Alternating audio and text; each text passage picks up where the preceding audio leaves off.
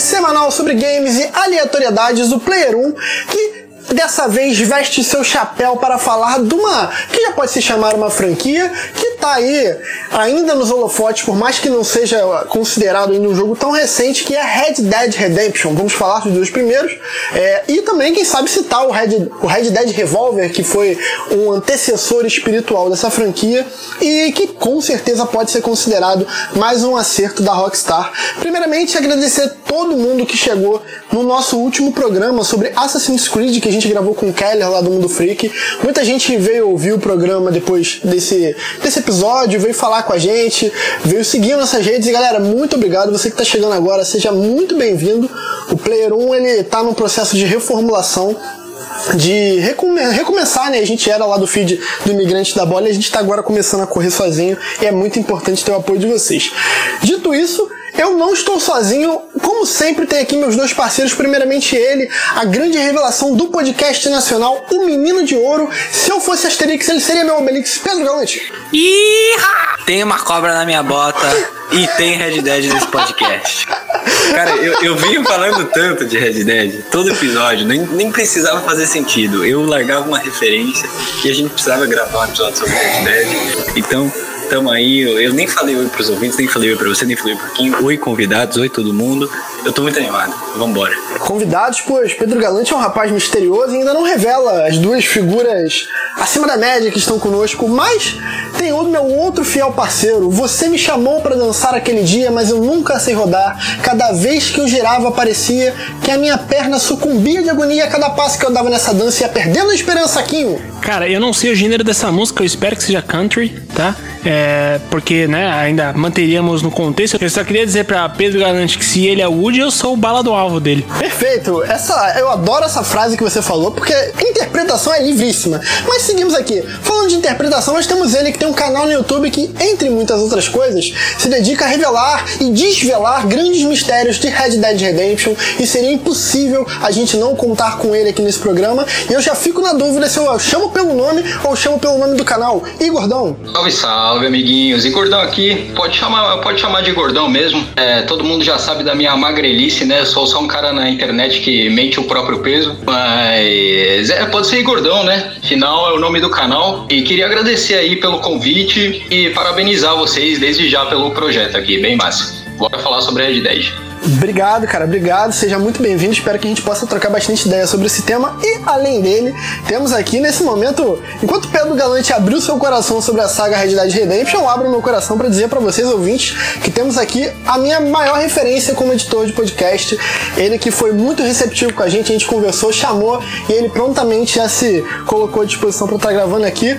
Olá, personas, Caio Corraine. Olá, personas! É um prazer estar aqui gravando com vocês. Eu gosto muito de participar do podcast dos outros porque eu posso falar um monte de besteira e eu não preciso meditar. É excelente, eu acho maravilhoso. E, cara, muito tempo que eu não gravo podcast de videogame, então tem, tem isso também. Eu fico muito feliz porque acho que todo mundo sabe, eu vim dos videogames, né? Eu trabalhei como jornalista por muito tempo, então é muito bom voltar a falar de videogame também. O Igor falou do canal dele, a gente te encontra no GugaCast e no Minha Primeira Vez, certo? Sim, senhor. É, assim, meu job principal é ser dono da Maremoto, né? Que é uma empresa especializada em podcast aqui no Brasil. É, e, né, na, no mundinho dos podcasts, direto eu participo lá junto com o Google e o Rafa do GugaCast. E também tem o meu projeto, que agora ele tá num hiato para o desenvolvimento da segunda temporada, que é a minha primeira vez. A primeira temporada foi sobre Evangelion, que é a primeira vez que eu assisti Evangelion. Então eu discuti sobre cada um dos episódios e agora a gente está preparando a segunda, que provavelmente, acho que todo mundo já sabe, mas vai ser de Devilman Crybaby e coisinhas mais estão vindo por aí. Parabéns, puta é, foda. Eu, eu puta fico até sem foda. saber o que dizer, não sei se você já assistiu, Caio, mas... Ainda não, ainda não, ainda não. É, então vamos nos, no, não vamos nos conter nada. a isso só. Não o... conta pra ele que o personagem principal vira uma fada que solta raio laser da asa. Não Pô, agora ele já sabe primeiro, que, é, não, eu, eu assisti o primeiro episódio e. Rapaz, rapaz. É pesado, é bem pesado. Perfeito. Apresentações feitas, a gente vai para falar dessa série e vamos tentar aí colocar o ouvinte, se é que ele já não está totalmente inserido nesse universo, no que é Red Dead Redemption. O primeiro jogo lançado lá em 2010, ele fala do início, ele se passa no início da urbanização ali dos Estados Unidos, em 1911, em que o jogo ele traz a história do John Marshall, eu tenho uma pronúncia horrorosa do nome dele, que tem toda uma questão de, de um passado ali envolvido com a questão dos saques, dos cowboys ali que já estavam no final de sua, da sua grande era. E esse cara, ele é contratado ali para limpar o nome dele, indo atrás de, de ex-companheiros de gangue. E nisso ele se aventura ali pelo, pela fronteira com o México. Tem toda uma parada de dessa insurreição ali daquela história dos Estados Unidos, um momento que em alguns deles desperta orgulho, em outros desperta certo fascínio, mas não tanto admirativo. E também temos o mais recente lançado em 2018, Red Dead Redemption 2, que ele se passa 12 anos antes, é ali no final da Era do Ouro. É, muita tecnologia surgindo, por acaso tem ali um tal de Nikola Tesla ali, trem a vapor chegando, e ele vem um pouco antes e ele até flerta com algumas coisas do primeiro e a gente vai passar. Primeiramente os convidados, Zigordão e depois Caio Corraine, eu, Pedrinho e Kim somos aqui meros coadjuvantes. Quero saber de vocês, qual foi o primeiro contato com Red Dead Redemption? É, então, o meu foi lá por 2011, o primeiro Red Dead Redemption, e desde a primeira vez que eu joguei eu já, eu já me impressionei demais, assim, porque sempre fui muito fã de GTA e de jogos da Rockstar Games em geral. É, eu cresci com eles mesmo quando eu não devia estar fazendo isso, né, com 11 anos. Eu eu já ia falar, isso não é muito bom, mas tudo bem. 11 anos eu já tava lá no Vice City tocando terror, mas enfim, resultou nessa pessoa que eu sou hoje, né? Não muito, não muito sã da cabeça. A minha primeira vez com Red Dead Redemption foi lá em 2011, um pouco depois do lançamento do primeiro jogo. E eu fiquei, eu fiquei impressionado porque é um jogo, apesar de é, compartilhar o mesmo game design assim de GTA, essa estrutura de mundo aberto e missões e esse tipo de coisa, é um jogo mais emocional, assim, porque o que eu me lembro é o único jogo da Rockstar em que. É, eu posso dar spoiler aqui, um pequeno spoiler do primeiro jogo. Caralho, já começamos bem. Pô, atenção, ouvintes. Você que não Já queria faz 10 spoiler, anos, né? obrigado. Até- 10 por anos. favor. uns segundos aí do podcast. Então, o, o que, me- o que mais me marcou é que o, o protagonista morre, né? O que é al- algo que nun- nunca tinha acontecido em um jogo da Rockstar. Então aquilo é, chamou muito a minha atenção. Eu acho que a, a história em si, a narrativa, é muito superior a, a qualquer GTA. Enfim, essa- esse foi o meu primeiro contato. Daí Red Dead Redemption 2, a gente passou anos aí hypando, né? Quando surgiu, acho que era o jogo que eu mais hypei na minha vida. Eu, mano, contei os dias, assim, pra jogar esse jogo. E quando ele saiu, ele saiu, tipo, exatamente como eu esperava, uma obra-prima. E desde então, eu acho que eu posso considerar que é a minha franquia favorita. E não à toa eu criei esse canal que é pra falar sobre ela, né? Porque é um canal que eu falo sobre coisas que eu me importo, basicamente. Eu me importo bastante com Red Dead Redemption, apesar de ele não ter uma audiência tão gigante assim aqui no Brasil, como o GTA tem, por exemplo. Mas, enfim, essa, essa é a minha história com, a- com essa franquia e o, o apelo que eu vejo nela. Então, é, eu, na época que saiu o primeiro Red Dead Redemption, eu tava trabalhando ainda na indústria, então eu era jornalista do IG. É interessante porque o Red Dead, ele, é, como o Igor mencionou, cara, a Rockstar, ela meio que vinha numa sequência de a Rockstar, ela quase que não errava, né? Claro que se você quiser, você coloca do lado ali o Manhunt, deixa o Manhunt lá no, no cantinho Deixa da sala Manhunt dele comendo cola. É. É, mas todos os outros, até a porra do jogo de, de, de tênis de mesa deles era muito legal. Então a gente sempre vê esses jogos da Rockstar com bastante expectativa, né? E com o lançamento do Red Dead Redemption, pra mim, ele foi assim o melhor jogo da Rockstar até aquele momento. Eu acredito que ele ainda é o meu favorito. É, eu amo muito o 2, mas eu acredito que eu ainda coloco um como é, superior em alguns, alguns aspectos, né? Principalmente na, na questão né, da história e tudo mais. Que eu não sei, assim, o, o, o Red Dead Redemption, o primeiro, ele, pra mim, ele foi o primeiro jogo da Rockstar que tinha muito coração. Ele era muito, É. muito emocional, sabe? Assim, tipo, teve Exato, vários pontos específicos do jogo ali que eu chorei, cara. Chorei, chorei doído, tá ligado? Aquele negócio de caraca, eu, eu, eu, eu quero que a vida desse cara dê certo, mas o mundo tá contra ele, contra ele, sabe? E eu sinto que nos dois jogos eles trazem bastante esse sentimento de é, pessoas e grupos e é, homens que são. é, descartáveis para a sociedade que seguiu adiante e deixou eles para trás. Então, o, no primeiro Red Dead, tipo, é, tem muito uma coisa que eu não tinha visto na Rockstar antes, né? Por mais que, sei lá, GTA, ele tem sim uma história de, é, de redenção, de vingança, principalmente, sei lá, no 4, uma história de imigrante Sim. chegando e não sabendo como é que vai viver num novo país e tentando se virar, aquela dificuldade e tudo mais, só que no Red Dead é muito é muito mais é, básica a premissa, né? Tipo, ó, você precisa fazer esse serviço pra gente pra, porque a gente tá com a tua família e foda-se. Você precisa se redimir, né? Exatamente, né? Então, é, por isso que eu vejo que é, ele me pegou muito mais, porque é, é, por mais que eu goste do setting de GTA, setting atual e carro e aquela brincadeira e tudo mais, o Red Dead pra mim ele é muito mais pé no chão e muito mais coração. Exatamente. Então, eu sinto até que. Eu não lembro agora, mas eu acho que Red Dead Redemption foi o jogo do ano, do Arena, no, naquele ano. Mas eu, eu, eu não sei, porque, pô, pelo amor de Deus. Foi bater de frente 10 com God of War. Não, é. É, então. Não, é. na- no ano, se não me engano, quem ganha é o God of War. Não. É jogo do ano. Não foi? 2010? Não, 2010. Não, não, tanto é que, 2018, desculpa. Tanto Foi que 2018. 2018 Não, então, é- rolou é a eu tô- brincadeira eu tô do, do God of War ter se vingado. Ah, sim, sim. Não, não, é. Então, aqui no, em 2010, né, quando a gente tava no Arena, a gente sempre, todos os anos, a gente fazia é, a lista de melhores do ano do site. E eu não lembro exatamente se o Red Dead ele ficou em primeiro. Mas ele ficou com certeza, né, ali no top 5. E é um jogo, assim, primoroso. É um jogo que envelheceu super bem, porque eu jogo até hoje o primeiro jogo e Sim. consigo me divertir horrores nele. Total. É, eu vou, eu vou. O Pedrinho, que é o, é o- é o recente Tarado. mais apaixonado. É, que o, o Pedrinho ele, ele tá nessa relação de, de amor ainda, tá na lua de mel com o Red Dead. De muito, muito lua de mel, cara. Porque é uma. É uma. É uma coisa recente, mano. Eu baixei, comprei o Red Dead 2, não joguei o 1 ainda.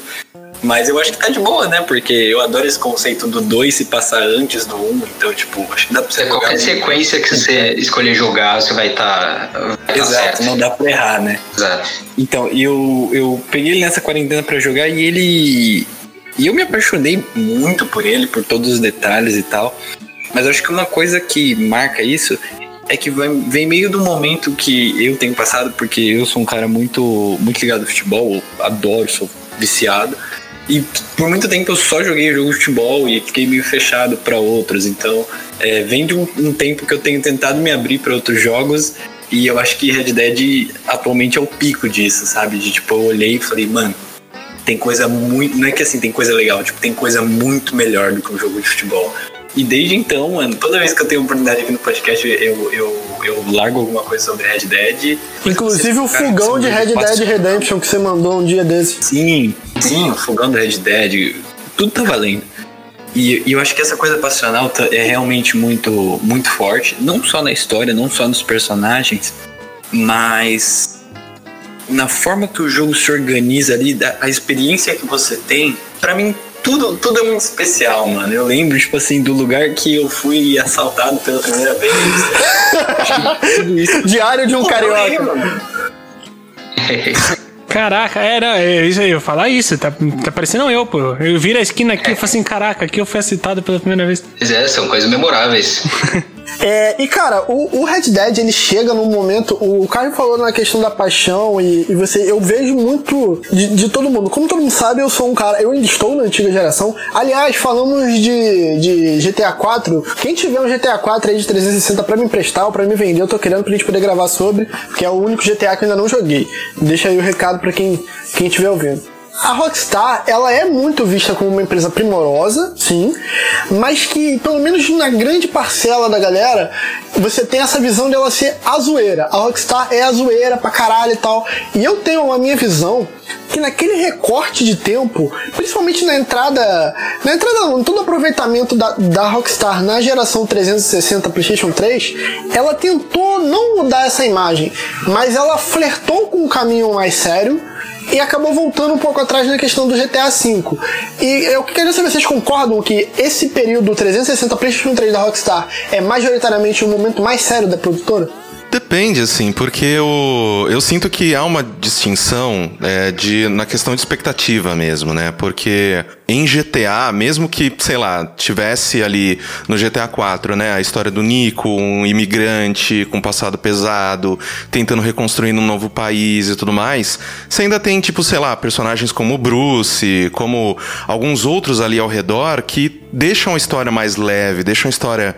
É, o, Nico, my cousin, né? O teu primo chamando pra é, jogar boliche toda hora, tá ligado? Então, assim, é, eu sinto que por mais que GTA 4 ele seja um pouco mais pesado do que era mais a bagunça do que era San Andreas, Vice City e tudo mais, eu sinto que Red Dead ainda era um bom lugar pro Dan Houser, né? Que é, não sei se. Foi o Dan Houser que saiu da Rockstar recentemente? É mesmo. Então, um, o Dan Houser, para quem não sabe, né, é um dos fundadores da empresa e ele era o, é, uma das pessoas que encabeçava o roteiro de diversos jogos deles.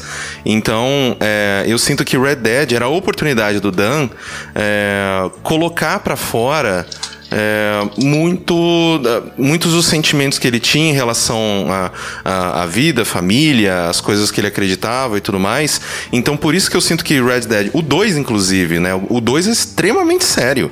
Assim, o 2 é, é, eu sinto que é, em alguns momentos ele é até mais trágico do que o primeiro, assim, porque você vê aos poucos, né, como que o grupo que o Marston corre atrás no primeiro jogo, ele vai se despedaçando. Então, é, eu sinto que enquanto Red Dead é um bom lugar para que a Rockstar ela seja séria, ela seja uma empresa que a gente olha e fala, caralho, essa galera tá fazendo arte aqui. É, GTA é mais o, o, parque de diversões mesmo, por isso que o, o, modo online do GTA eles colocam tanta coisa e vai lá, coloca jetpack, coloca, sei lá, moto voadora e tal. Exato. Eu então... aquelas motos voadoras, cara. É, então o, eu sinto que é a mesma empresa tentando colocar para o mercado que ela não é uma nota só. Ela consegue fazer mais do que uma coisa. Então eu sinto que não seja nem uma questão de geração, eu sinto que seja uma questão mesmo de projetos diferentes, né? Enquanto, sei lá, você tem de um lado o extremo um Bully, que é um jogo extremamente divertido, com um tom mais tranquilo, e sobre o guri que zoa na escola e tudo mais. O GTA ali no meio do caminho, porque tem algumas discussões interessantes também, mais profundas, uma crítica à sociedade né, contemporânea, e do outro lado, mais pro sério, a gente tem Red Dead. E aí é onde eles colocam realmente um desenvolvimento de personagens bem profundo, uma coisa que você se envolve emocionalmente, assim, tipo, você não fica triste pelo Michael no GTA, tá ligado? Foda-se o Michael, todo ali, todo mundo ali são pessoas horrorosas, tá ligado? Mas. Ainda mais no 5 você... que a gente já teceu boas críticas à história do 5 aqui no Player É, então, enquanto no Red Dead você fica, você se preocupa com o Marston, você se preocupa com todo mundo, sabe? Então eu acho que é a mesma empresa falando, ó, a gente não é uma banda de nota só, a gente consegue fazer várias coisas. Eu acho que o 2, essa é uma. É, é, é, isso que você falou é bem verdade, cara. Quando você aponta que o 2 ele, ele vai apelar ainda mais pro seu lado coração da parada, né? Eu, eu ainda tô no, no início do jogo, eu, eu, consegui pegar ele na, no final de semana passada e eu sou um jogador que eu não, eu, eu não me apresso. Então, a, a cada jornada, e isso eu sinto que é proposital, a cada missão que você simplesmente está passando de um lugar pro outro, o jogo não te incentiva a ser rápido rápido. É, a trilha sonora ela toca muito bem para você admirar as montanhas de gelo, para você admirar o cenário mudando, ter a diferença climática e acima disso quando você fala de ver aquela, aquela gangue, né? É, é, você vê a transição acontecer do 2 pro 1, um, porque na ordem cronológica é assim que acontece. Você tem aqui alguns personagens que no 2 são é, é, são trabalhadas como se fossem personagens totalmente assim maléficos, né? E aqui eles são tipo líderes ótimos, né? Ótimos em, bem entre grandes aspas, né? Digamos assim, mas líderes no sentido de tipo, cara, é, estamos aqui um pelo outro, né? E, e, e, eu não tenho dúvida que eu vou chegar nesse momento. Eu não tenho dúvida que eu vou chegar no momento em que eu vou ficar, putz, cara, eu vou ver a merda acontecer e, e, eu vou sentir, sabe? É, eu na abertura eu não falei muito sobre, eu não cheguei a falar muito sobre o lance do primeiro contato contato, mas eu só queria recomendar às pessoas, cara, mesmo sendo um jogo de 2010, o primeiro no caso, não ignorem assim é, esse jogo, porque graficamente ele ainda é bom, tá? Obviamente, geração anterior, você tem algumas boas mudanças, mas É, pra 300, eu tenho 360 aqui. Brother, eu acho que dos jogos que eu joguei no 360, eu acho que só o, o Black Flag e o o GTA V chegam perto. Só que o Black Flag é 2014 e o GTA V é, 2000, é 2013, né? 13. Porra, é, é foda, né? É muito jogo. Red Dead é muito bonito até hoje. É, é jogaço, assim, é jogaço e é, de verdade, não ignorem essa franquia. É, por mais que ela saia desse tom, que realmente é, é verdade, acho que são projetos diferentes. A Rockstar naquela época ali, ela, ela tenta fazer umas paradas diferentes como a Lei Noir ou até mesmo o Max Payne, né? Que, que por mais que tenha alguns pontos críticos, exato, é, a Rockstar não é só GTA de fato, né? Então não, não ignorem de forma, de forma alguma o Red Dead. Igor, o teu canal é muito focado em trazer esses mistérios do mundo do Red Dead. É, cara, em que momento você viu que era esse terreno fértil pra esse tipo de coisa? Porque assim, a Rockstar, ela é um, como, de, como eu chamo o Pedro Galante, a Rockstar é uma tarada. Porque ela imagina que você vai passar por aquele canto inóspito do mapa e bota ali uma parada escondida. Em que momento tu olhou e falou, caraca, tem potencial aqui pra explorar esses mistérios todos? Já tinha bastante coisa, né, de conteúdo assim no YouTube sobre mistérios de GTA, por exemplo. E é exatamente isso que você falou, né? Eles colocam umas coisas tão minúsculas, mas eles têm certeza que a galera vai encontrar. E, vão começar a especular sobre isso, e isso é o que dá uma boa parte da alma para esse mundo aberto, porque ele, ele vai te recompensando, recompensando sua curiosidade, sabe? Tem muito jogo que é de mundo aberto, mas é é um mundo aberto meio à toa, assim, porque sua curiosidade nunca é Mafia 3! recompensada. Espirrei aqui, desculpa. Você nunca é, encontra nada de realmente interessante, assim, nesse mundo aberto, e Red Dead é o oposto. Cada lugar, no, no cu do mundo do mapa, assim, você vai encontrar alguma coisa interessante, alguma coisa que se encaixa com algum outro mistério. E, enfim, eu já sabia que era esse terreno fértil causa do GTA, né? E por como o GTA funciona relacionado a esses mistérios. Mas daí eu, fui começando a explorar no Red Dead e eu descobri que tem muito mais mistério do que no GTA, assim. É, e, e daí eu, eu comecei a, te- a tentar, né? A, a trabalhar com o YouTube é assim, né? Você vai tacando as coisas na parede, o que grudar eh, ficou. Daí eu comecei a fazer. né? Trabalhar com muita coisa é assim. Daí eu comecei a fazer, fiz um, fiz dois episódios, agora a gente já tá com 25, 24. E é pra você ver, eu nem. Não- eu acho que eu não abordei nem metade dos mistérios que tem nesse jogo e já tem, tipo, 25 episódios. E, então tem muita coisa, assim. E, e eles são mais- um tom mais místico, assim, do que o GTA, assim. Parece que o GTA justamente Tem por uma aura, né? é, jus- o GTA justamente por ser mais escrachado, assim, mais exagerado, não sei, parece que o Red Dead, por esse tom mais realista, é, esses mistérios acabam ficando mais apelativos. Daí eu fui fazendo e a galera começou a gostar. Tem um mistério que eu gosto muito que é o do que você abordou, que é o do Homem-Fera, né? Que eu acho muito maneiro que tem etapas. Você encontra o cara no meio do mapa, o cara piroca na cabeça, bate no peito, ataca você, e o cara tá com um lobo. E assim, se tu mata o lobo do, do cara, o cara começa a chorar, e se tu mata o cara ou prende, não importa, você vai, tem o diário do cara que mostra que ele em determinado momento tava com a tinta da caneta acabando e ele viu um- uma, uma matilha, manada de lobos, matilha, né? Lembrei, da- lembrei daquele meme. Colmeia. Lembrei daquele meme, me atire aos lobos e eu volto liderando a mamada, né? É, Não é o Cateia?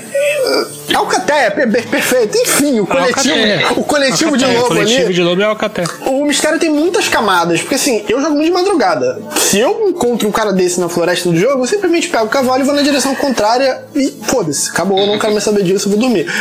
Mas se você vai investigando, você vai vendo que tem todo um trabalho, isso me lembra muito do Witcher 3, na questão da, da construção de um universo realmente vivo. Caio, você vai pra esse lado né, de dar essa marolada ali, olha eu trazendo o karaokês pra, pro podcast? Dá essa marolada ali no universo ou você é mais diretão pra pegar a história mesmo? Não, é no. Principalmente como vocês estavam mencionando, o Red Dead ele traz coisas que eu sinto que fazem você se importar com aquele mundo de uma maneira. Porque eu geralmente em GTA eu falo, mano, missão, missão, missão, missão, missão, missão, missão, missão, calma, tchau. Sabe? Tipo, meio que. Vamos, sabe? É. É um jogo linear, né, pra você? Exato, é. E, e no Red Dead não, é muito mais uma questão de. é, isso, pra mim, é, tem, tem dois lados, né? Tudo na vida tem seu bônus e seu ônus. O bônus pra mim é que, cara, eu, eu fico louco, assim. A primeira vez que você acha aquele corpo, você acha uma perna cortada, um troço meio esquisito ali, você fala, mano, Muito animal, cara. o que tá acontecendo, velho? Que porra é essa? E aí você. E, e, tipo, não é- o jogo ele não fala pra você, fala, ó. Tá, missão nova. É, ele não coloca no seu mapa um negócio assim, ah, encontre o cara aqui. Não, te vira, negão. Então, Exatamente. isso, pra mim, o, o, o, o bônus é de tipo, você sempre fica, caraca, velho, que coisa incrível, como que isso tá acontecendo? Ou aquele casal de canibal, ou a, a Uhum. casa que, que um meteorito caiu em cima dela. tipo, Cara, tem eu- muita coisa. Posso, posso citar, e eu tenho certeza que pegou vocês também. Eu tenho um Tem uma também pra de- citar, vai você que depois eu erro. Eu tenho certeza que é a mesma, tá? Tenho certeza que é a mesma. Mas a side quest de você coletar as flores pra esposa do cara no primeiro. Sim. Cara, aquilo ali, no final daquela side quest, eu, eu fiquei muito desacreditado. Eu não vou dar spoiler aqui, eu acho que todo mundo tem que, tem que jogar, mas, cara, é, é tão incrível aquilo. Se bem que a gente já deu o spoiler do, do, do final do primeiro, né? É, O que, que é uma missão Vitão. perto do final? é, então, cara, você passa. E assim, não é uma coisa que você faz na hora, né? Eu não sei vocês, não sei não sei se na hora vocês já fizeram. Tem uma- um dado momento, ouvinte, é, do, do- da estrada, que você acha um, um senhorzinho cuidando de uma, de uma pequena plantação que ele tem do lado da barraquinha dele, da onde ele mora. E ele fala que ama tanto a esposa dele, que queria juntar um belo buquê de flores pra pra ela, né? E pede pra você juntar flores específicas. E não, é, não são flores que. Isso que é legal, né? Não são flores que nascem perto de onde esse cara tá. Elas estão bem espalhadas durante pelo mapa, né? É, e aí, o que te faz é pegar ao longo do que você vai jogando. Não é uma coisa que você resolve em 5 minutos. Beleza, deixa eu resolver essa, essa side quest primeiro. É, e aí e essa missão perdura e, e te incomoda, né? Essa missão, essa side quest sempre em aberto, ela incomoda. Até que mais pra frente, quando você pode e você faz, você pega todo as todas as flores que o cara necessita e ele fala: Ah, tenho certeza que ela vai adorar é, você é, te conhecer pelo que você fez e tudo mais. Ela vai adorar te conhecer. Entra aqui um pouco que eu te sirvo alguma coisa e tal. E quando você entra, é um cadáver. Todo é, já é, decomposto praticamente Putrefato, né? putrefato e cara, você vê tipo e, e a reação do John Marston é a sua, é tipo, tá Tá legal, é, acho que eu vou voltar lá pra realidade, beleza, amigo? Tipo, cara, isso é, é- é, assim, a quebra de expectativa nesse caso, eu realmente, eu não tava, nesse caso, eu não tava esperando nada demais, né? Diferente do caso, por exemplo, dos canibais, que o Caio bem comentou, mas eu não tava esperando uma coisa nesse nível, e quando bate em você, eu acho que aquilo serve pra te colocar no cenário de o quão aquele universo é sombrio, entendeu? É, aquilo te bate como um tapa na cara. quanto é construído, né? Porque é uma coisa que não é central dentro do jogo, mas foi projetado de uma forma ali pra te dar um, um- É uma coisa que fica marcante, né? Você vê que aquilo foi feito pra não ser descartável. Cara, aqui- aquilo, aquilo me. Foi, foi a coisa que mais me deixou imerso no, no, no, no jogo. Foi aquilo. Aquilo foi a maior lição do que é o jogo. Esse rolê ruim que tu falou aí me lembrou uma história que eu mandei pro GugaCast uma vez. O Caio tava nessa edição que eles leram é, sobre dentista, que eu fui convidado a fazer aqui. que Não sei se em São Paulo tem esses caras que ficam na rua chamando pra fazer plano de dentista. Eu aceitei por, por momento de imbecilidade, eu fui entrando e acabou se tornando praticamente um sequestro relâmpago. Então vão lá no, primeiro. Acho que foi o primeiro GugaCast sobre dentista que tem essa história. Então, Caraca. por favor, vão lá. É, Eu acho que é Dr. Mengele o nome, uma parada assim. Vão lá, que vocês têm a história do meu sequestro perante uma, nefasta empresa de dentes. E, cara, duas histórias que eu tenho sobre isso do Red Dead é que a Clara tava jogando aqui, ela gosta de jogar o bot, tipo, é muito legal ver ela jogando, porque às vezes ela se perde no controle, mas ela gosta da parada do cavalo e tudo mais. Aí ela jogando e eu olhando ela jogar, trocando ideia. Aí, porra, brother, daqui a pouco chega um maluco com outro, com dois cavalos assim, os caras começam a conversar, a gente passa batido, vida que segue, daqui a pouco barulho de tiro. Quando a gente volta, um deles tá subindo no cavalo e foi embora, ele matou o maluco e deixou ali. E tipo assim, o evento não foi nada que apareceu no mapa, não aconteceu. Não sei se aconteceria normalmente, não sei se é um script do lugar, mas cara, aquilo ali aconteceu sem ter a menor influência da gente. A gente ficou olhando, tipo, tentou dar uma olhada atrás, procurou, rodou a área assim pra achar o cara, mas tipo, porra, não achamos. E teve uma que eu tava passando com o com o cavalo, eu vi um maluco ajoelhado do lado assim do cadáver, eu fiquei dando uma olhada assim de canto, falei, o que, que esse maluco tá fazendo? Eu não tinha visto que tava morta, ela não tava com aquele ícone de X, era uma moça, ela só tava lá. Falei, pô, essa menina tá desacordada, o que, que esse cara vai fazer? O maluco começa a chorar, puxa uma arma e dá um tiro na cabeça. Eu falei, ok, esse jogo é terrível? Ao mesmo tempo ele é maravilhoso, mas ele é terrível, né? É, o 2, principalmente, assim, no primeiro ele já traz muitas coisas interessantes, né? Que a primeira vez que você cai numa cilada, né? Que uma pessoa fala, ai, me ajuda, me ajuda. Aí sai, tipo, sete pessoas de trás da porra da carroça dando tiro em você pra roubar o teu cavalo. Surprise, motherfucker! É, então, o, o, o, primeiro ele já tinha esses eventos que eles colocavam essa instabilidade no jogo, você falava, ok, eu preciso estar o tempo todo ligado, não é, é. que nem, sei lá, no GTA que eu coloco o ponto ali, sigo o, o, o é o navegador e chego no negócio e tá tudo certo, sabe? Então, mas o segundo, ele eleva isso pra enésima potência porque é, que nem vocês estavam mencionando, né, do Homem-Fera e todas essas pessoas esquisitas que você encontra pelo jogo, a Rockstar ela fez um trabalho tão impossível no segundo jogo, né? Tanto que eles até mencionaram que, ah, não, depois do desenvolvimento do Red Dead 2, eles começaram a, a ver, né, toda essa o esquema de crunch, de desenvolvimento, porque tinha gente que tava morando dentro do estúdio, porque era muito trabalho, é muita coisa. Você entra em cada casa, cada casa diferente você abre as, a, as gavetinhas, você olha todas as coisas. Tipo, é, é, é, um, é um trabalho, foi um trabalho tão minucioso que ele realmente é, é tipo é, aquelas obras que só existem porque elas passam por cima do, cor, do corpo das outras pessoas, tipo, sei lá, a, a, as pirâmides. Sim. Foi construído, maravilhoso, incrível, lindo. Só que, mano, quanta gente morreu para fazer aquela porra, tá ligado? Tipo, não dá mais, não é, não é saudável você construir as coisas desse jeito.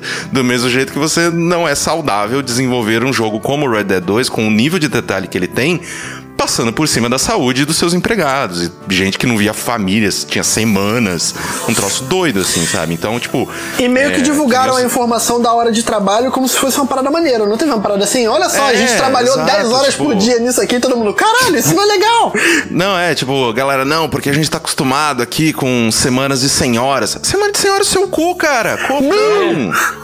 Nossa, é, tenho certeza que divulgaram isso em, com, com uma foto é, itálico escrito, é, trabalho enquanto eles dormem, né? Não é possível. É, e tipo, e, e é interessante porque depois disso, é, claro que não só depois disso, mas depois disso também, que começou a rolar essa discussão, né? De desenvolvimento mais saudável, de dar mais tempo para essas pessoas trabalharem, de dar melhores né, condições de trabalho, todas essas coisas, porque, mano, é, é meio que você chega naquele ponto que você fala, ok é uma das coisas mais impressionantes que eu já vi.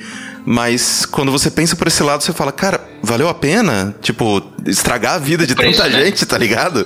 É. Então é uma discussão que é, é interessante. O Thanos com a Gamora, né, velho? É, então, é, e esse tipo de detalhe que a gente estava mencionando, que são esses detalhes que a gente, quando vai conversar com os amigos, vai levar o jogo para uma roda de conversa, que a gente fala, é um diferencial que, mano, a gente não vê é uma coisa que é, você ter essas pequenas conversas, tipo, ah, não, teve uma hora que um cara é, cé, um cara tava no, no, do lado da estrada pedindo esmola e ele falou, ah, eu sou cé, eu sou surdo, eu, eu, eu me ajuda, não sei o que tem. Aí eu, será que esse cara é surdo mesmo? Eu dei um tiro pra cima e o cara não correu. O filho da puta é surdo mesmo. Aí eu fui, dei, dei uma grana pra ele e tal. Já pensou ele daquele, ai caralho! Não, rola, rola isso. Tem gente que fala, ah, não, porque eu não tenho a perna. Aí você dá um tiro assim, a pessoa levanta e sai correndo, tá ligado? Tipo, com a perna levanta um escondida, milagre, tá é um milagre. É a medicina, o milagre da medicina. Aí, sabe, então é, é muito foda esse, esse, esses, esses, esses acontecimentos que eles não são quest. Eles não são side quest, eles não aparecem em lugar nenhum. É uma coisa que simplesmente acontece e o jogo parece que é vivo por causa É disso. quase procedural, né? É, de um jeito muito, muito magia negra, assim. Tipo, é, como é que isso é, como é que isso é possível, sabe? Como é que tudo isso de, de conteúdo, tudo isso de inteligência artificial, tudo isso de, tipo, sabe, essas coisas funcionando pra tornar a sua experiência única, estão funcionando ao mesmo tempo sem deixar o meu videogame pegar fogo, tá ligado? É, tudo bem que ocupa 294 GB do console, mas de resto, tá tudo certo. É, detalhe, detalhe. Detalhe. Depois, depois de Call of Duty Warzone, eu não reclamo de mais nada. Eu também não. É grande assim? Porra, cara, o Warzone ele tá ocupando nesse momento 220 GB no meu HD. O Caralho. problema é que ele não tem justificativa, né, pra ser tão pesado assim. O Red Dead Redemption 2 até tem, mas É. Call of Duty? É. É, tipo, eu, eu, eu, eu peguei ele no o Red Dead, eu comprei no Xbox One, porque era naquele momento, né, a melhor versão, com os melhores gráficos e tatatã, é, porque eu tenho o One X. E ele veio dois discos. Eu falei, caralho, velho, quanto tempo que eu não Caralho. vejo um jogo vindo em dois discos, cara? É, mas eu quase acho que isso retrô, tem a né? ver- Mas isso tem a ver com a mídia. Eu acredito que tem a ver com a mídia do, do Xbox. Eu lembro que eu tinha o Xbox 360 e o LA Noir vem em três discos, cara. Cara, é, é, é muito genial isso, né? Tipo, É. caralho, velho, como? Como que isso é possível? Mas, tipo, É lei no ar, é um joguinho tão estavam- injustiçado. É, o problema é do jeito que ele foi desenvolvido, né?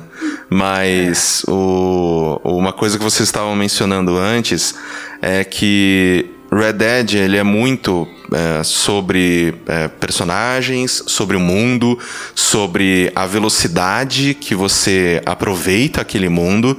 É, tanto que quando você começa Red Dead 2, você acha, nossa, meu personagem é lento, né? Personagem pesado do caralho. E aí você percebe que, tipo, que o jogo ele quer que você é, viva aquela experiência daquele jeito, naquela velocidade. Então você vai abrir a gavetinha, vai olhar o que tem dentro, vai fechar a gavetinha se você for uma boa, uma boa pessoa, senão você deixa tudo aberto. Exato. Mas agora chegamos no ponto que eu, que eu acho que eu vou, eu vou apanhar de todo mundo aqui. Só não Cara, se eu- esqueça que. Olha o que você vai Só não falar. se esqueça que tem três. Hoje, hoje no programa tem três. Tem dois convidados, acho que todo mundo é de São Paulo. Então dá pra pelo menos três se juntarem na porrada. E eu não sei se você já viu o Caio Corraine nas redes sociais. Eu não gostaria de um ser humano desse porte me dando porrada. Então, pode falar. Cara, eu só digo uma coisa, eu sou itaquerense. Pronto. Sacanagem, sacanagem. a gente tá bem perto, porque eu sou VP aqui. Ah, deu uma olha, ameaçada, hein? Eu sou de São João de Meriti, porra.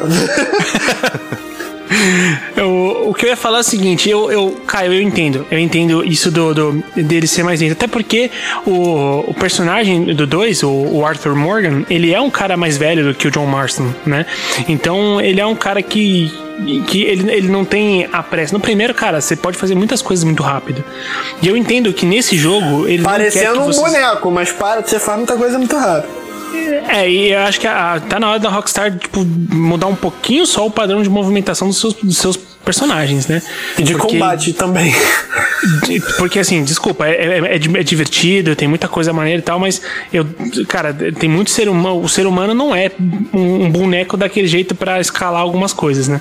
É, mas assim, isso é uma, uma- uma- é um detalhe muito mínimo, eu acredito. Mas uma coisa que eu reparei sobre o 2, em que em alguns momentos eu acho que eu, eu entendo que essa é a proposta, eu entendo que ele não, ele não quer que você jogue aquilo frenético, mas eu acho que em alguns momentos beira assim o erro em questão de demora de resposta. Porque eu acho que o, o- tem momentos que o, o- de repente o Arthur Morgan ele, de- ele demora pra responder conto- ao comando assim. Não sei se é porque eu ainda não me acostumei, como eu disse, eu tô acho que eu tenho só, sei lá, umas 4 horas de 4 ou 5 horas de jogo até agora. Dá uma É. carregadinha no controle, às vezes resolve. não. não. Não é o caso, porque eu realmente falei, caralho, é meu controle, será que é meu controle? E não, não, porque todos os outros jogos respondem muito bem. É, porque é, acontece, né? Pode ter. Ele vai estar tá jogando a próxima vez, ele vai ficar pensando nisso. mas eu achei que, cara, é, tá demais. Eu entendo que a proposta é ser mais lenta, mas demora para ele. Eu boto pro lado, aí ele, tipo, dá uma parada, aí ele vira e começa a andar e eu fico, Sim. tipo, caralho, brother, vai! É muito. eu sinto que é, demora para clicar, mas tem muita gente que não ultrapassa essa barreira né? Que começa o jogo, vê, nossa, é assim que controla, é assim que tem que fazer tudo. Uhum. Não quero. Só que eu sinto que, é, claro que, né, eu não preciso me desculpar pela Rockstar, que é uma das empresas mais ricas do mundo, né? Lógico. Mas eu sinto que é de propósito. Eu sinto que. Eu é, acho é que é meio que uma obsessão com o realismo, assim. É, é, porque, tipo, você vai subir uma escada, ele tem que colocar o pé em cada degrau. Você vai abrir a gaveta, você tem que fazer todo o movimento, agachar, pegar, puxar, empurrar. Tipo, tudo é tão detalhado nesse ponto que é, fica burocrático. Fica burocrático, assim. Parece que você está control... Você tá tendo. É, é, você tá tendo que assinar uns documentos em três vias para fazer o cara virar uma curva, sabe? Nossa, é, tem, é, isso é verdade. Sim, ó, eu, vou gritar, eu vou, quando eu estiver contigo pessoalmente, eu vou gritar: corre pra esquerda, eu quero ver tu rápido. Eu quero ver. Se você não conseguir, eu vou invalidar teu comentário. A diferença é que eu espero que a gente não esteja no meio de um tiroteio. Tu quer sair comigo e quer fazer o quê? Você tem um ponto. Entendeu? Esse é o lance, porque às vezes no meio do combate, uma das primeiras missões que você faz quando você ataca os O'Driscolls lá, na, na, ainda na neve e tudo uhum. mais, é, e aquilo em, dados, em, em, certos momentos me deu um desespero, porque beleza, eu tô em cover, aí quero sair daqui, entrar na barraquinha que tá do lado, porque eu vou ter uma visão melhor para matar o arrombadinho que tá lá na esquerda, e pego o cover de novo. Eu entendo que ele não tem que ser uma máquina. Eu, eu juro que eu entendo que ele não tem que ser o, ter a agilidade do, do, do um assassino do Assassin's Creed. John Wick. Já ia falar assassino Kleber. Mas, é, cara, era bugado, assim. Tipo, eu ficava tipo. Caralho, vai. Eu entendo que você tá falando que tem gente que não passa, não supera essa fase. Eu, eu não sou um cara que, que exige que o jogo tenha essa pressa. Eu sou um cara que tenta explorar tudo ao máximo. Eu, eu não, eu, eu é, I take my time, sabe? Eu, eu tipo, eu levo meu tempo para fazer as coisas. E eu tô tendo essa dificuldade. Parece que o jogo faz isso também. Eu acho que tem um lance de ser meio nesse princípio de ser meio de uma forma. Nossa, fugiu a palavra, cara. Tipo um tutorial, sabe? Ele te ensinando a dinâmica do jogo e depois ele vai te soltando mais. Porque depois ele vai te dando mecanismos de viagem rápida e tal. E aí você consegue agilizar melhor tudo que você tá fazendo. Aí não é do caso da movimentação, mas eu tô dizendo, tipo, no ritmo do jogo como um todo. E depois ele vai te soltando mais. Então acho que tem essa coisa de, de tutorial do jogo querer te mostrar de tipo, ó, vai, vai vendo os detalhes que tem e depois você faz o que você quiser. É que eu tenho uma coisa também que eu sinto que ele nessa busca pela realidade, nessa busca pelo realismo e tudo mais, ele acaba é, colocando certos aspectos que não são normais em videogame, né? Porque videogame é agilidade, videogame é tipo, mano, vamos tal. Tipo, se você quer, por exemplo, ter uma missão de entregar um, um, um negócio, levar as meninas para fazer uma compra na cidade. Você tem que pegar o negócio que vocês vão levar para a cidade, colocar na carroça, aí chama as pessoas, as pessoas sobem na carroça, aí você sobe no cavalo, aí você vai devagarinho, porque senão, né, você corre o perigo de derrubar alguém, ou sei lá, bater em alguma coisa, então você vai devagar. Ou a roda quebrar, né? A roda sair. Exato, é tipo, você, você chega no lugar, você sai da carroça, você tira as coisas do, do, Então, assim, tudo que você faz é lento. E com o tempo, claro, né? Tipo, cada pessoa tem um, tem um filtro, né? Tem um limite. Mas com o tempo eu aprendi a apreciar a velocidade das coisas. De tipo, ok, ah, hoje o que, que eu vou fazer no jogo? Tinha muita coisa assim, tipo, ah, hoje eu vou fazer tal missão. Não. Hoje o que, que eu vou fazer no jogo? Ah, eu vou, eu vou entrar, porra, hoje eu quero caçar. Aí eu vou e, tipo, estudo o bicho, ver rastro. Ah, ele tá ali, que arma que eu vou levar? Tô com as minhas. tô com a minha munição, tô com as armas que eu quero equipadas. Tô. Tipo, tem toda uma metodologia que depois que você entra nela, é igual. É, claro que não é igual, né? Porque o Witcher é um jogo ainda que eu sinto que é muito mais rápido, mas tipo, quando eu ia caçar uma besta no Witcher, tinha um ritual. Ok, eu vou meditar, agora eu vou passar o óleo na, na espada, o óleo certo, vou equipar umas bombas aqui, porque esse bicho ele não gosta de tal elemento. Então, assim, tipo, tem um- um- uma coisa de, de realmente lentidão que a gente não tá acostumado. Que a gente geralmente, ah, aperta o botão, o cara, o cara tá dentro do carro, tô dirigindo, atropela alguém, joga o carro na porra da, da guia. Não, cara, você tem que cuidar do seu cavalo, você escova o seu cavalo, você dá de comer pro seu cavalo. Tipo, Sim, e isso também é um reflexo da época, né? Exato. E eu vejo, eu vi muita gente criticando a, a cadência do jogo como história. Pela primeira vez eu vejo uma galera, vocês trouxeram muito bem esse debate, falando da jogabilidade também. E é, acredito que não seja nenhum defeito, sim uma característica. E vindo do que vocês falam e da minha experiência do Red Dead 1, isso me lembra muito, por exemplo, Bacurau, cara. Bacurau foi um filme que teve sucesso aí recentemente. O início de Bacurau, ele, ele te pega e fala: senta aqui, vem aqui, eu vou te ensinar como tudo isso aqui funciona. Esse aqui é o fulano, esse aqui é o Beltrano. Eu vou te botar nesse mundo aqui pra quando o bicho pegar, irmão, pode ser o, o personagem fodão e pode ser o cara que apareceu no finalzinho agora da minha apresentação. Você vai se preocupar com todo mundo. Eu acho que é uma mecânica assim, de tipo, peraí, eu não vou só te jogar, eu vou te mostrar, você vai viver isso aqui, tu vai passar umas horas da tua vida só se acostumando, mas meu irmão, quando o bicho pegar, quando rolar revólver pra um lado, grito pro outro, nego montando no jumento, correndo pra um lado, correndo pro outro, aí tu vai ficar arrepiado, saca?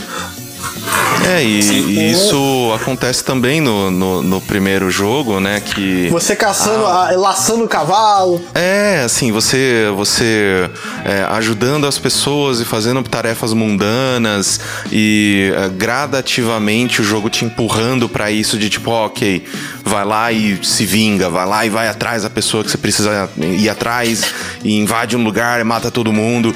O 2 é a mesma coisa, assim, tem essas missões de tipo, meu, leva as meninas pra, pra vendinha do seu João. E tem as missões de, cara, agora é o heist, a gente vai roubar o, o, sei lá, um lugar puta importante e agora é pega pra acabar. Então, tipo, é, ele, eu, na minha opinião, ele, ele consegue controlar bem. Porque tudo eu sinto, né, uma boa narrativa, ela não é só, tipo, é, sobe, sobe, sobe, sobe, sobe, sobe, sobe, sobe, sobe, sobe, e acabou. Não, tipo, pelo fato do jogo ele ser grande, ele precisa ter, sim- ter seus picos, ele precisa ter seus vales. Ele precisa aumentar a emoção, a velocidade, as coisas, as coisas. Aí depois ele baixa de novo. Aí, ah, não, fizemos heist, né? Agora a gente foge, se esconde, tenta viver uma vida de boa numa nova cidade. Aí ah, sobe de novo, desce de novo. A não ser no final, né? Que aí no final vai tudo pro caralho, aí ele só sobe. É, paldurecência Eu- eu- frequente, né? Eu, eu não sou contra o, o, o spoiler do primeiro, mas sou contra o spoiler do dois, porque esse eu ainda não joguei, então cuidado, por favor. Não, pode ficar tranquilo, Kim. Mas eu queria ressaltar ra- é, um ponto bem, bem rápido, Pedro. Desculpa, cara, mas. Vai lá, vai é, eu, eu não sei, vocês jogaram esse jogo em headphone? Vocês, vocês usaram um headset pra jogar? É, o 2, no caso. De celular, normal. Tá. Ou não? Não. E você, Caio? É, eu sempre eu tenho a sorte de ter recebido de presente um daqueles headset 7.1, sabe? Uhum. E, Putz, eu queria essa tipo, sorte né? também, hein? Mano. é, não, é então, é meio que o lado legal, né, de, tipo, das pessoas me conhecerem. Elas me dão coisas de vez em quando. É, mas eu tenho um, um headset muito bom da Astro e, cara, o som desse jogo é um troço A trilha sonora é maravilhosa. inacreditável, assim. Então, a trilha sonora é inacreditável também, é, e, mas eu ia falar sobre uma outra parada. É, eu tenho um, um headset que minha, minha centroavante, minha consagrada, me, me presenteou no Minha Natal. centroavante é bom demais, velho. Minha, minha volante centroavante. né?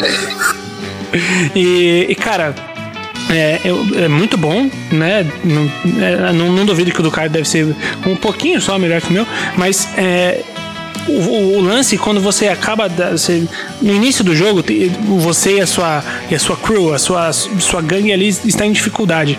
Quando você passa isso né você se encontra com essa galera armando um tipo um acampamento numa num- numa colina assim né muito bonita. E quando o, o seu personagem né, acorda e sai da sua, da sua tendinha lá, da sua cabana, e, e você tá jogando headset, você escuta, então se puderem, joguem headset, se não puder, tudo bem, mas. E você escuta ele conversando com aquela voz de tô acordando, e depois que as primeiras interações passam, e ele olha pra tudo em volta, e ele dá aquele, aquele respiro fundo, aquele. Cara, é, é impressionante o quanto aquilo tá te contando a história através Caralho, de um que... simples detalhe de narração. Quanta, quanto não, detalhamento vai... no respeito. Eu fiquei esperando ele falar. Eu falei, ele vai falar do casco do cavalo, do barulho do tiro. Não, a, o jeito que o cara respira, velho. Não, mas, cara, mas isso, é isso, isso, compõe, isso compõe muita história. É isso, né? né? E Kim, você vai ver, mano, o, o, a trilha sonora vai colar em você e, e, te dar momentos memoráveis muitas vezes. Mas eu queria retomar o que o Caio falou, porque ele falou de, da questão da história, né? E eu acho que, mano, o grande acerto, e esse é um comentário que eu, eu coloquei já no nosso podcast sobre o mundo aberto, é que o mundo aberto de Red Dead, ele é um. ele já é um, um, um personagem, ele é um, um elemento narrativo muito importante. Porque essa, esse contexto do Velho Oeste é o pessoal que é, eles estão acabando, né? Então eles estão sendo extintos. Então, toda essa vivência, tudo que você faz na pele desses caras, desde levar as moças na loja para comprar o que precisa, caçar, fazer um tônico pro seu cavalo, qualquer coisa, por menor que seja, isso tá conversando com a história porque você vê que tem uma perseguição ali para que aquilo deixe de acontecer, entendeu? Então eu sinto que, que qualquer coisa que você faça, desde o do ato mais cotidiano do jogo, ele tá conversando com a história porque é, uma, é meio que uma forma de você ir contra, né? Essa passagem do tempo que invariavelmente ia acabar com, com esse grupo de pessoas. E Gordão, é, a gente tá falando aqui, já encaminhando pro encerramento. Meu Deus, como esse cast passou rápido.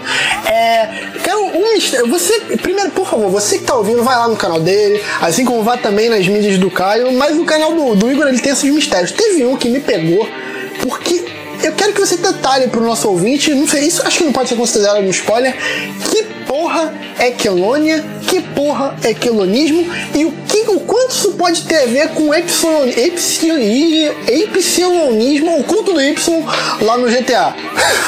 Tá precisando de alfabetização hoje tá, você também, tá, tá então. complicado. Vou fazer um exercício de dicção na próxima. É, então, a quelônia, o que, o que tem em comum com o epsilonismo é que são dois cultos é, desses mundos que a Rockstar criou. É, eles já são misteriosos por, por, si, por si mesmos, né? Mas dando uma breve resumida, eu, eu descobri nos comentários que Quelônia é uma espécie de animal que vive em casco, eu não sei, eu sou biólogo, mas se alguém puder ajudar aí, eu, eu não sabia disso e deixei passar no vídeo. Então, é, Quelônia seria esses animais que vivem em cascos, e, essa, e esse culto, essa religião ela, ela preza pela, pela segurança acima de tudo. Eles vestem até um, um manto com uma tartaruga desenhada tal. Você encontra eles primeiro numa side quest. Você precisa resgatar um, um personagem que foi é, se converteu a esse culto. Enfim, depois, por esses eventos esporádicos acontecendo em vários lugares diferentes do mapa, que a gente falou bastante, é, você vai tendo mais informações sobre isso. E quando você vê, você junta tudo, deu um vídeo de, sei lá, mais de 17 minutos só de eventos e coisas relacionadas a, a essa religião. É um dos maiores mistérios do jogo, mas no fim, é, ele, eles são essas pessoas obcecadas por segurança, que temem é, absolutamente tudo no mundo. Eles, têm uma terra prometida, chama, é, que seria chamada Quelônia, e só no, só no epílogo do jogo, lá no final, depois das, sei lá, 60 horas que você vai passar, você, finalmente vai entender o que significa Quelônia, que você vai encontrar um evento lá é, no mesmo lugar que você resgata esse primeiro personagem que eu falei, e eles vão estar em cima de uma montanha e vai ter um cara vestido com um casco de tartaruga, é todo um simbolismo bem bizarro assim, e, e eles vão sair correndo e se tacar do, da montanha se Quelônia, a Terra Prometida, é, só, só, pudesse ser alcançada é, pela iluminação e depois é, pela passagem para um plano depois da vida, assim. Não tem segurança então, maior que a morte, né? Tu não tá mais sob risco nenhum. Exatamente, exatamente, acho que é essa a mensagem. É, mas eu acho que o epsilonismo em particular, ele, ele é mais misterioso ainda, assim, sabe? Porque tem mais elementos espalhados, não só em GTA, mas também em Red Dead Redemption. E, enfim, eu acho que em termos de culto, assim, da, da Rockstar, eu acho que o epsilonismo é o verdadeiro mistério. Mas é, Kelone é só um dos grandes mistérios assim do, do Red Dead Redemption 2. Ah, não, é o. E. E é interessante, né? Porque eles colocam esses, essas coisas místicas e elas são. Ao mesmo tempo que eles colocam essas coisas que são mais pro lado de.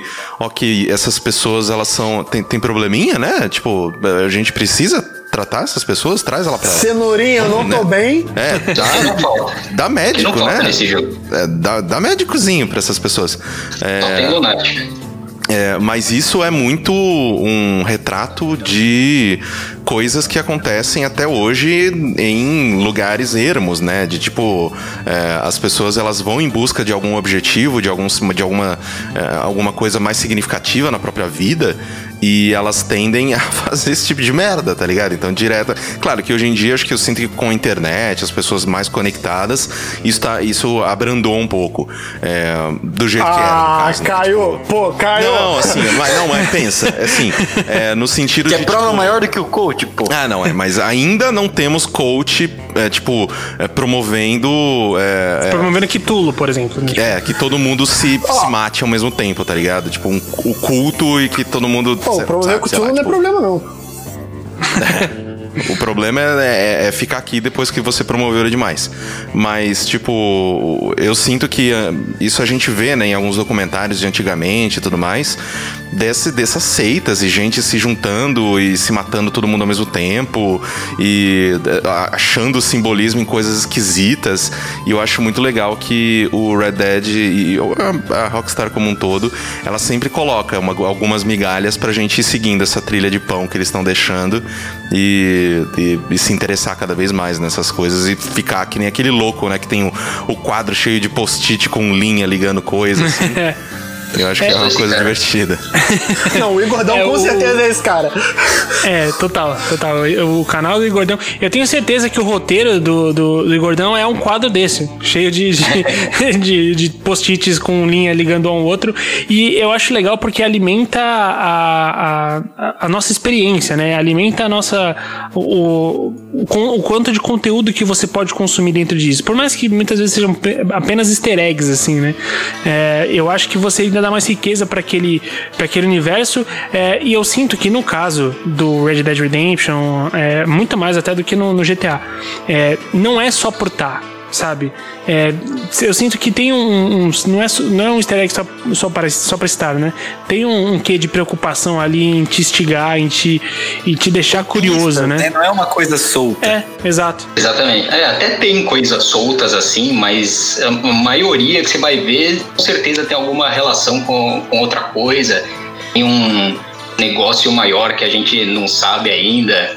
É, mas, mas é isso. Exatamente isso, você descreveu bem. Pedrinho, Quinho, antes da gente liberar nossos ilustres convidados, pois já estouramos o tempo desse podcast, vocês têm algum recado final ou uma questão final para um dos dois aproveitar essas presenças maravilhosas na nossa casa? Eu tenho uma questão final. A gente tá falando aqui de, de Velho Oeste. E aí eu tava fazendo uma- umas buscas sobre, né? E eu me deparei com, a, com o clássico filme também, que é o, o bom, o mal e o, o feio. Eu queria saber o que o ouvinte acha dos três apresentadores fixos desse programa. Quem seria o bom, mal. Eu achei que ele ia perguntar um bagulho seríssimo. Pô, eu também, eu falei, caralho, o cara trouxe uma referência foda de Velho Oeste, porra, o que que veio por aí, caralho? É, você falou de Velho Oeste, eu sei que eu encaminhei a- essa, assim, esse encerramento, mas eu não posso deixar de entrar num tema. Eu vou, eu mesmo impus limites e eu mesmo me arrependi da minha limitação e rompi barreiras. Eu quero saber de vocês que jogaram o 2 é, e também o 1, logicamente, como é a abordagem do jogo, porque a Rockstar é muito conhecida por polêmicas, processos e tudo mais. Como é a abordagem deles com a questão dos povos que sofriam aqui, aqui naquele período, como os próprios mexicanos, os nativos. Como que isso é abordado no jogo? Tem o tom jocoso que dá problema muitas vezes da Rockstar? Ou como o Caio colocou é outro outro espectro outra ponta do processo da empresa? Eu acho que o, o, o primeiro, ele, ele não se preocupa tanto com, com fazer meia-culpa nesse sentido, não. Meia-culpa no sentido de, né, a gente sabe a dinâmica ah, da, da exploração do oeste do, do, dos Estados Unidos, que antes a era febre do ouro ali né?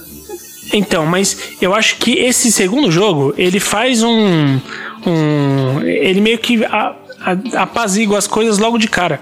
Tem um personagem na sua gangue, um personagem mais velho, que ele conta, ele, ele demonstra uma simpatia pelo, pelos nativos, né? É, da região. Então ele fala que sobre a, a opressão, que eles foram forçados a ir para reservas no meio do nada e tudo mais. Então, tipo, eu acho que fizeram um disclaimer ali. No segundo, coisa que no primeiro não tiveram esse, esse cuidado muito grande, não. E também É, tem o, o- movimento sufragista também, ainda, até para outros, outros espectros tem o movimento sufragista citado no game também. né? Sim, eu, é, eu sinto que, claro, é, eu não sou um. é, A gente, a gente acaba sendo influenciado culturalmente pelos Estados Unidos justamente por causa de que é, é, o- é o, é o país, entre aspas, mais importante do planeta e que mais exporta cultura, né? Então a gente acaba até sabendo um pouco mais da história dos Estados Unidos do que se você para pra pensar, ok, o que, que eu lembro dos bandeirantes? Cara, não lembro porra nenhuma desse bando de arrombado. Mas eu sei do, do, né, da, da Guerra Civil Americana, por exemplo. É, mas uma da, eu, não, eu não sou né, um, um conhecedor ah, profundo da história dos Estados Unidos, mas uma coisa que me agrada no Red Dead 2, principalmente porque é o que mais tá mais, tá mais fresco na memória, né? Porque o primeiro eu só joguei em 2010 e fiquei, deixei lá porque foi uma experiência tão boa que eu quero ela só na minha memória agora, porque na memória tudo é melhor, né? No 2, uma das quests principais é você tentando ajudar né, o povo indígena, porque é, tem toda essa questão de que. E, e uma coisa que eu gosto no Arthur Morgan é que ele é um personagem meio estoico, né? Ele é meio que tipo. "Ah, vamos fazer o que tem que fazer. Parabéns pelo tem." uso da palavra. Muito obrigado, né? Como se eu ganhasse dinheiro falando. É... e o Arthur, ele, ele, ele coloca um- alguns pontos de vista de vez em quando, né? Você sente mais ou menos que você entende como que o Arthur pensa de vez em quando apenas. Ele não é o cara que tá puxando as rédeas da história. Ele geralmente é levado. E aí você vê um pouco do ponto de vista dele nas beiradas. E nessa missão específica, o Arthur, ele, ele, ele fala, não, vamos. É, tipo, é, vamos, a gente precisa resolver isso que o Dutch, o Dutch fudeu, a gente precisa resolver uma coisa que o Dutch fudeu. Então, tipo, é, é, é muito legal você ver que um dos pontos de ruptura do grupo, sem obviamente falar muito spoiler e tudo mais, é envolvido, é envolvido nisso é envolvido a uma questão indígena de terra e de é, empresa que está querendo procurar é, petróleo e tudo mais, e você gradativamente vai tomando um lado é, que, na minha opinião, é o correto. E você vê cada vez mais assim, tipo, como o homem branco, tudo que ele encosta, ele destrói. Então, eu sinto que nesse sentido, o segundo jogo, na minha memória, né, mais recente, ele trata melhor dessas, dessa, dessas questões. Tanto que uma das pessoas do grupo, né, do seu, do seu grupo, ele é indígena e tem toda a questão, a discussão é, dos assassinos de bisões, né, porque o jogo ele se passa bem naquela época em que é, o- o- os bisões eles foram praticamente extintos, né, no- nos Estados Unidos, porque todo mundo caçava essa porra. 1 tem uma conquista de você extinguir eles, né? Exatamente. Então você vê, né, o, o- como que é essa quebra de realmente, assim, de, de narrativa, né? Tipo, no primeiro, você se preocupa, você vai atrás de quem tá caçando os bisões, só porque sim, sabe? Então, é- é, eu acho que. E, assim, um jogo que te permite sair botando fogo em grupo de KKK, pra mim ele não tem erro. Ele é. é, Red Dead rainha, o resto nadinha. Sim, eu só queria pontuar uma coisa que. Talvez eu possa estar errado, tá? Eu não sei como, se, como era o nome dos, das tribos nativas americanas e tal, mas me incomodou um pouco que os- de você ter dois personagens, tipo, tem o do grupo, né? Mas os dois personagens diretamente envolvidos na tribo terem nomes, tipo, pra mim isso é muito genérico, tá? Eu realmente não sei se era assim que era- era dado o nome deles. Como, tipo, águia voando, chuva caindo. É, mas Eu é que são versões adaptadas pra inglês, assim, do nome deles. Devia ser alguma coisa no dialeto. Exatamente. Então, eu joguei, é, então, eu jo- eu joguei com áudio inglês e ele falava Eagle Fly e tal. E eu acho, sei lá, em algum momento isso. Mas é uma- um, um detalhe, assim, uma coisa que eu tô pontuando. É, tanto que você vê vários- que o, o, o, o indígena mais famoso, né, que a gente tem, assim, é o touro sentado, né? E tipo, é, que com certeza, que nem o Igor falou, né? Obviamente a gente pode ser super corrigido, inclusive eu espero que a gente seja, que pessoas que Isso, tenham se mais, você souber disso, é, mais favor. conhecimento sobre isso possam corrigir a gente.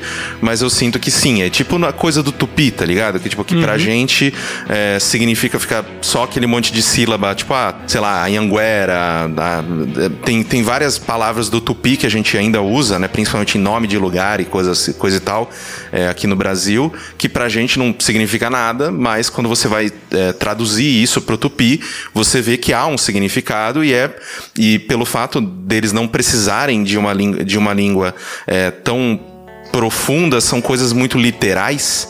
Então, tipo, ah, sei lá, Rio Grande, uma coisa que significa um rio muito grande. Então, claro, porque o rio era grande, caralho. Então é por isso que ele chama Rio Grande.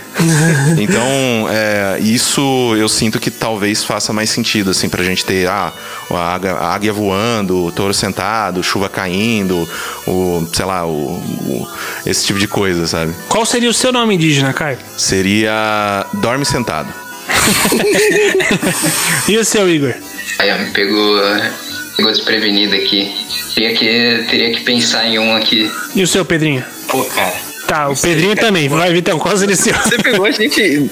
Você fez uma pergunta muito boa.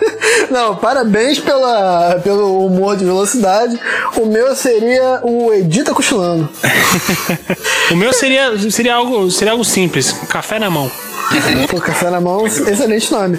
Galera, primeiramente, eu acho que a gente conseguiu pegar bem esse tema. Eu peço desculpas por eu mesmo ter estendido além do combinado, mas quando a conversa é boa, o tempo passa rápido e a gente vai se enveredando cada vez mais no assunto. Então, eu vou antes me despedir aqui desses queridíssimos convidados que vão dar uma palavra para os nossos ouvintes e também deixar as redes sociais para quem quiser conferir seu trabalho. E Gordão, obrigado, cara. É, isso vai, vou falar agora, vale para os dois. Sintam-se à vontade para sempre retornar. A gente mantém contato e quem sabe um dia a gente grava de novo. Igor, obrigado, cara. Deixa o link do teu canal, tuas redes sociais, por onde a galera te encontra. Opa, com certeza. Precisando é só chamar. Eu que agradeço aí a participação, foi bem massa bater esse papo aí com todo mundo. E redes sociais, tem o Twitter, arroba IgordãoYT, que é, é o jeito como eu me comunico com, com os inscritos, com os fãs, com a galera que quer mandar informações, pistas para esses mistérios, ou sei lá. é, foi o jeito que a gente se encontrou, começou a se falar, por, por sinal. E o canal, Gordão YT também, youtube.com.br Gordão É, dá uma olhada lá, tem uns vídeos lá. Comenta lá, vim pelo Player 1. É isso mesmo. E, enfim, valeu mesmo, galera, pela moral aí. E espero voltar mais vezes também. Caio, você, como eu disse antes, é um cara que todo mundo da Podosfera admira muito, é um cara que tá numa linha de frente muito importante para profissionalizar a mídia, né? É, pessoas como você, como a Ira, são pessoas que a gente que tá começando, que tá numa na parte mais underground da cena, vamos dizer assim, vê vocês muito como alguém que trabalha pela profissionalização disso que a gente está fazendo. Eu já disse que tenho você como uma referência na edição, mas tenho certeza que todos nós aqui da mesa estamos muito felizes por ter alguém tão importante para o nosso meio como você. Muito obrigado. Deixa suas redes aí para caso alguém não siga. Eu que agradeço o convite, fico muito feliz quando as pessoas me chamam para conversar e tudo mais. Eu acho que é, eu amo essa mídia, ela é basicamente a minha vida hoje em dia, né? É, Passou de paixão e eu transformei em negócio e agora tenho a possibilidade né, de empregar pessoas graças a podcast. Então, é, eu sempre, as pessoas sempre me falam, né? Tipo, ah, mas corra, é, você não fica preocupado que sempre tá aparecendo podcast pra caralho e tudo mais. Eu falei, gente, mas tem que aparecer mais. Tipo, porque quanto mais pessoas fizerem, mais, é, mais assuntos, mais ponto de vista, mais democrático fica o, o discurso, sabe? Mais gente falando, é mais opiniões, é você ali sendo é, recebendo contraponto, recebendo ponto de vista que você não era impactado antes. E isso para mim é o que faz uma mídia ser importante, ser legal, sabe? Então, é, eu amo podcast, eu, eu é, vivo isso todos os dias com a Maremoto e são aí mais de 11 anos trabalhando com isso, né? Então, é, eu sempre fico muito feliz quando as pessoas falam, porra, eu queria convidar o Corra para participar, para falar, para, sabe? Então, eu sempre fico muito feliz porque mostra que é, mais pessoas estão chegando, mais projetos estão nascendo, mais gente está achando que não, a minha voz e a minha opinião e o que eu produzo, a minha arte, ela, eu, eu quero colocar isso pro mundo. Isso é, demanda muita coragem, demanda muita confiança, demanda muito tudo, sabe? Então, é, eu que agradeço vocês por fazerem podcast, por gravarem, por é, continuarem tocando é, esse mercado e para quem né, se interessa com podcast e às vezes é, quer profissionalizar o podcast, não tem tempo né, de, de editar e quer passar isso para frente. Em todos os aspectos a gente faz esse trabalho lá no Maremoto. Hoje em dia a gente trabalha com é, muitas empresas grandes, né? A gente está aí com CNN, Meio Mensagem, Bradesco. É, PUC, um monte de empresa muito foda que está desenvolvendo conteúdo e eu tenho muita sorte de estar tá à frente de uma empresa assim e ter tanta gente fantástica trabalhando junto comigo. Então, né, só entrar lá em maremotopodcast.com, que é o nosso site, que está em reformulação, então se ele abrir cagado para você, é, a culpa é minha, mas a, a solução também tá vindo. é, e, cara, qualquer coisa, eu uso o Twitter o dia inteiro, então quiser trocar uma ideia, quiser pedir uma, quiser pedir uma ajuda, qualquer coisa assim, é só me seguir lá no arroba Caio Corraine que a gente faz o que a gente pode. Porra, incrível, é. incrível o discurso. Me lembrou, desculpa, Tiquinho, não corta raciocínio, esse apresentador que vos fala tem um coração muito mole. É, a mídia podcast é foda. Lembrei de um vídeo do Igordão que ele fala sobre a série Souls, né? Dark Souls e tudo mais, que é marcado pela dificuldade e que o jogo ele tem um ensinamento de perseverar. Então, é uma parada bem bonita. Dá uma olhada nesse vídeo lá no canal dele. E eu acho que acabou. Me, o, o, papo do Caio me lembrou esse vídeo e como essa mídia é importante pra gente, como a gente empurra aqui. Pode falar, por favor. Cara, eu, eu, só queria fazer um, um, relato, né? Eu, aproveitar tudo que o Caio falou. Eu, eu sempre fui o cara que queria fazer podcasts, né? Hoje em dia eu tenho a felicidade de gravar o Player 1 e eu também trabalho profissionalmente gravando podcast, um outro podcast lá da TH360, a gente já falou aqui algumas vezes. E só pra, assim, é, pra essa galera que, que fica preocupada, né? Gente, agora todo mundo faz podcast, a Globo faz podcast, gente. Meu Deus, cara, isso, isso é tão legal que ano, final do ano passado, é, a gente teve um evento aqui em São Paulo do Spotify bancando uhum. podcast, fazendo um seminário só sobre podcasts. Então, tipo, é, assim, é, esse é o melhor momento, acredito eu, disparado para mídia, para quem gosta da mídia. Eu não trabalho na mídia há tanto tempo, há tanto tempo quanto o Caio, e eu tô nela há cerca de 3, 4 anos no máximo, no máximo, acho que 3 anos é, é, é o mais certo. E e é muito foda poder participar do evento como eu pude participar. Então, cara, fico feliz demais por ter o Caio hoje aqui e tudo que ele falou é verdade. É, e. Posso fazer um pequeno adendo aqui? Fala, Igor. É, é que, pelo que o Caio falou, eu também tenho um background parecido com ele em jornalismo. Eu acho que a gente entende é, quão importante é, é se jogar nessas mídias novas. É, podcast, vídeo do YouTube eu acho que todo mundo devia é, tentar, quem gostaria, né? Devia tentar e, e, se jogar nesse tipo de coisa, porque é o futuro e a gente está vendo aí as grandes corporações indo atrás também e tentando alcançar, e eu acho que a gente faz um, um belo trabalho em, em ser os pioneiros nesse, nesse tipo de coisa e abrir o caminho para tanta coisa no futuro nessas novas mídias digitais. É, e eu sinto que, né, não alongando para não virar um podcast. Fica à vontade. Tipo, sobre Red Dead e depois sobre podcast.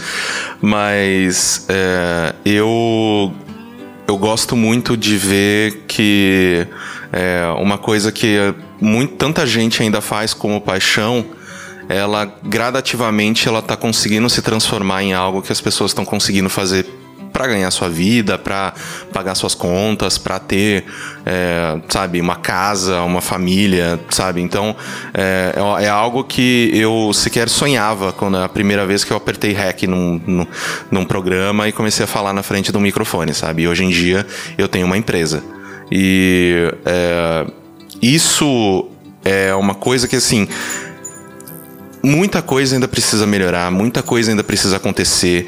A gente ainda pode desenvolver muito esse mercado, tanto de YouTube, quanto de podcast, quanto de pessoal que, sei lá, tá, em, tá investindo em TikTok, sei lá, sabe? Tipo, todas essas coisas que são mais digitais. Muita coisa ainda precisa acontecer, muita, muita gente grande precisa olhar com seriedade para esses mercados, para valorizar esses mercados, porque tudo que a gente está fazendo demanda tempo, demanda trabalho, demanda dinheiro, demanda investimento, demanda tudo. Então, é, eu sinto que quanto mais pessoas estiverem em contato com essas mídias, mais pessoas estiverem desenvolvendo conteúdo, mais pessoas estiverem colocando a sua voz e a sua cara e a sua mensagem na rua e para o mundo, mais a gente atinge essas pessoas. Então, que nem o Vitão falou, ah, não, aqui, porra, a Globo tá fazendo podcast. Cara, que ótimo que a Globo tá fazendo podcast, porque agora, quando o Bonner fala do podcast da Globo no, no Jornal Nacional, tem gente que fala, hã, o que, que é isso aí? Dá um Google e pode chegar na gente. Então, é, tudo isso ajuda, tudo isso é, é, importante e eu agradeço demais assim todo mundo que continua persistindo, fazendo porque gosta, fazendo com tempo livre, fazendo tipo porque tem tesão no bagulho. Vocês são os responsáveis por é, por esse mercado ele está se desenvolvendo e eu sinto que se o conteúdo for bom e o coração estiver no lugar certo as coisas vão chegar lá e vocês vão conseguir ganhar dinheiro com isso e viver bem, sabe? Que é o meu, o meu maior desejo nesse momento para todo mundo que desenvolve conteúdo pra internet. Caralho. É bem por aí. Caralho, eu, eu amo o Player. O Vitão fez a, fez a associação com o, o, com o meu vídeo de Dark Souls e é justamente isso que eu falo no vídeo. No começo vai ser foda, você vai tomar no cu, é, você vai se frustrar, mas depois, cara, olhar para trás e saber que a luta valeu a pena e que você conquistou tanto é, fazendo algo por paixão ou por, é, por, por se importar muito com alguma coisa.